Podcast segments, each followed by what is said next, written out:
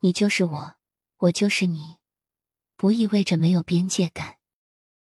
正因为感同身受，所以不会勉强别人和被人勉强。看看在你的生活中，什么时候你觉得被强迫、操纵、剥削、支配、压迫、欺负、控制？比如说，某个人太过分了，已经超越了你的个人界限。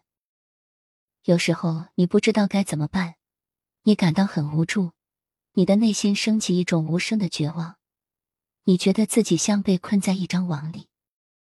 如果你在与能量损失和过度承诺、缺乏自信以及周围的人总是让你感到精疲力尽等问题做斗争，那么是时候划清界限，收回你的个人权利了。什么是个人界限？个人界限是我们为了保护自己，不被他人利用、操纵、榨干或侵犯，而在精神上、情感上和物质上建立起来的墙。这些限制帮助我们清楚的区分我们是谁。我们需要从其他人和他们的需要当中独立出来。这里的墙不是为了隔离我们，而是为了保证我们不被他人过分的操控。你知道吗？有时候“操控”这个词是很奇怪的，特别是当他人打着一些“本该如何”，或者是他是为你好的一些小旗子的情况下。事实上，创造和维持个人界限，对于培养身体情感。和心理健康至关重要。个人界限是建立和维护一个健康的自我形象的重要方式。当一个人有很强的个人界限时，他向整个世界表明自己散发出健康的自尊和自我价值。最重要的是，健康的界限帮助我们在自己内部创造一个安全的容器，在那里，自我同情和正念可以开花结果。因此。创造界限，让我们从根本上感觉良好，并保持我们的个人完整性。如果没有个人界限，我们就很有可能将自己的需求和他人混淆，从而形成有害的单边关系。如果没有明确的界限，就不可能享受一段健康的关系。没有个人界限，也有经历高度紧张和绝望的感觉的风险。对每个人和每件事都过度投入。会严重损害你的心理健康，最终会导致精神精疲力竭或者更糟的精神崩溃。缺乏个人界限，可能会导致感觉自己毫无价值、软弱或不够好。我们的自尊心将受到严重的影响，我们可能会与慢性自我怀疑、自我判断和自我厌恶等问题做斗争。不能以清晰的方式表达我们的真实想法和沟通我们的需求，会让人深感痛苦和沮丧。注意以下的迹象，看看你是否被牵扯其中。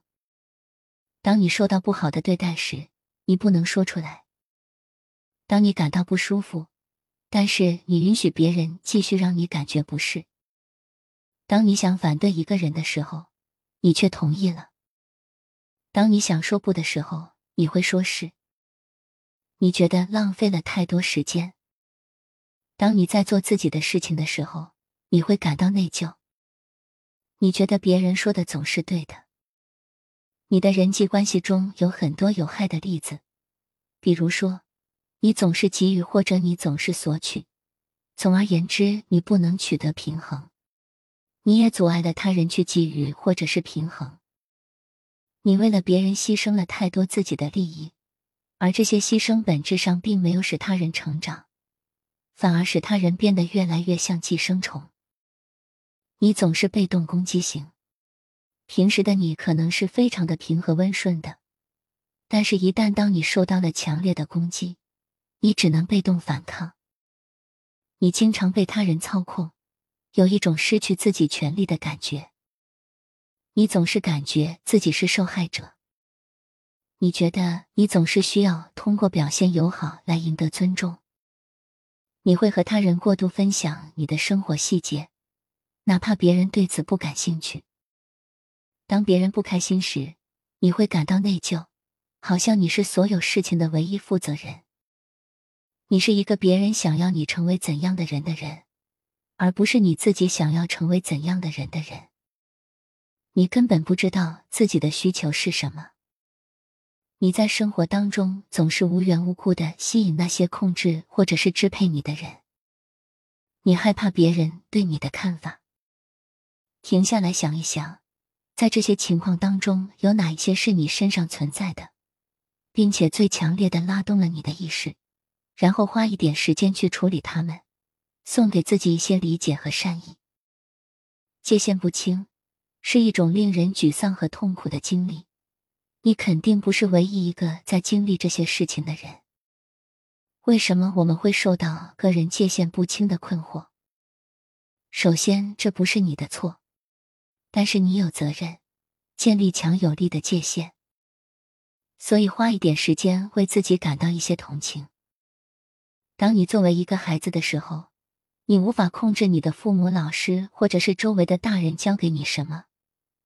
因此，大多数成年人缺乏个人界限，他们很难有足够的自信来划清界限。他们习惯了被教导，所以这也是大部分原生家庭和社会问题形成的原因。很多人在教你的事情就是你应该做什么，而不是你是谁。当你作为一个孩子的时候，你已经在自己的父母身上看到他们为你创造的榜样。停下来想一想，在这个过程当中，你的母亲、父亲照顾你的人，你的兄弟姐妹或者其他对你来说更年长的人给你传递了什么样的信息？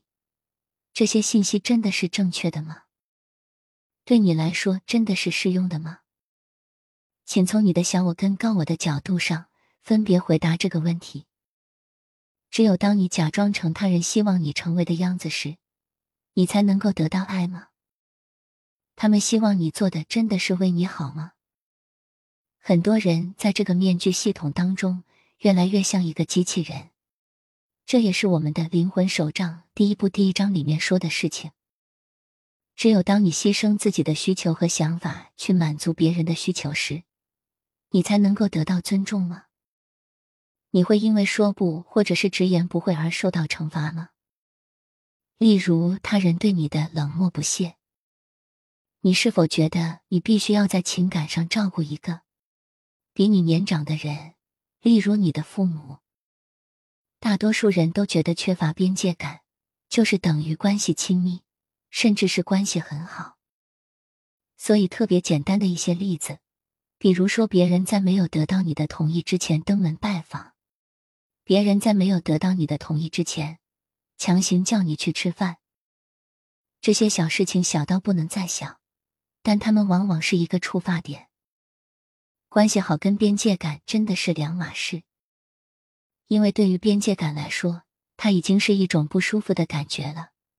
真正的关系好跟边界感，它的意义也不太相同。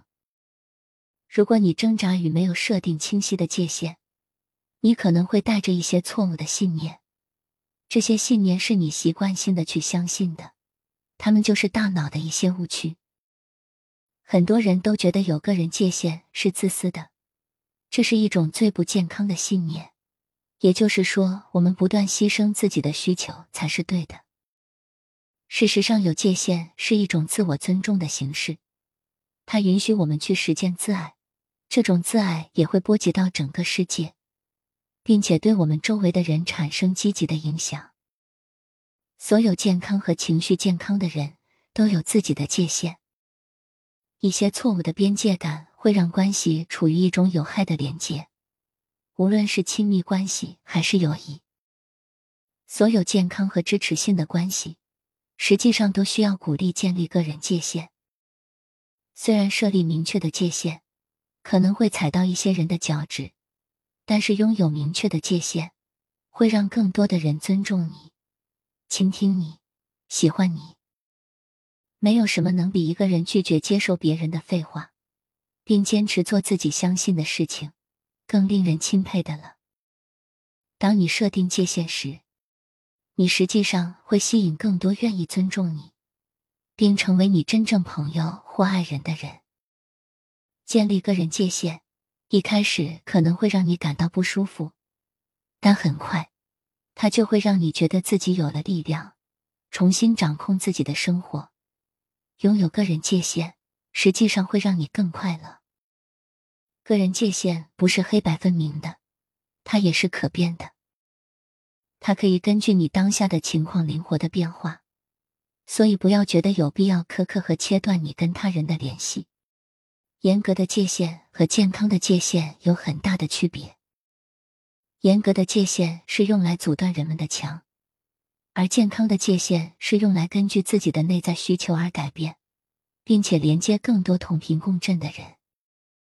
创造个人的健康界限，不仅有利于我们与他人的日常互动。也丰富和加强了我们与灵魂的联系。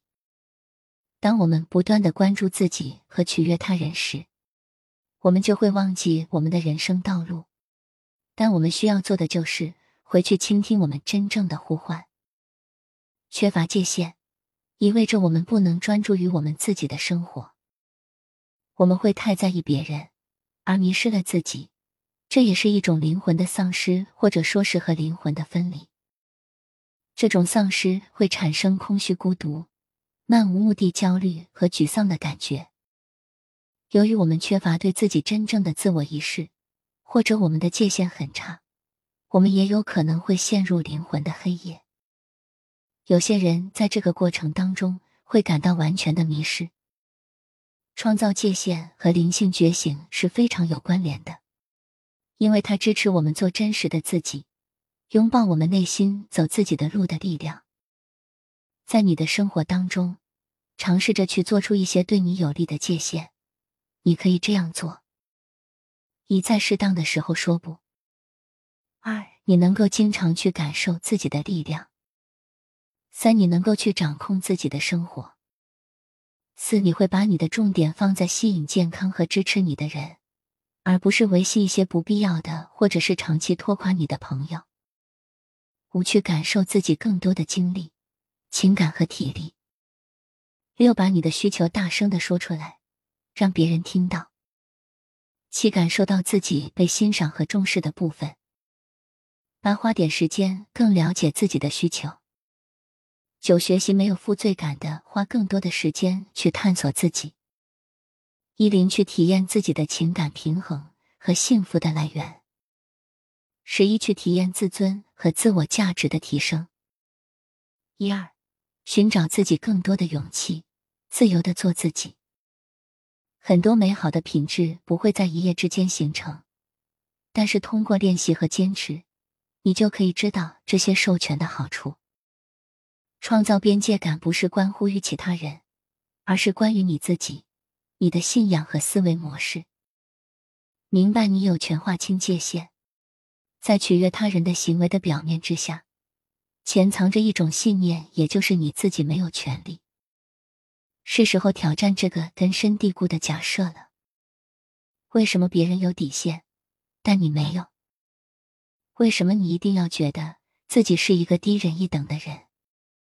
为什么别人教给你的事情一定是对的？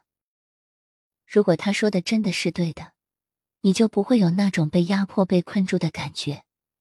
他到底是为了你开路，还是阻碍了你的路？你的直觉会告诉你。有个人界限是所有人的基本权利，建立界限来界定和保护你，是你与生俱来的权利。不仅仅是权利的部分，也是你的责任。明白你的想法、感受和需求对他人同样重要。没有人的思想、感觉或需求是必须要高于其他人的。尤其是看似一些年长的人，或者是你的长辈，他们的想法或者是意见也不是那种一定高于你的。每个人都有自己的需求，绝不能把自己的需求强加在别人身上。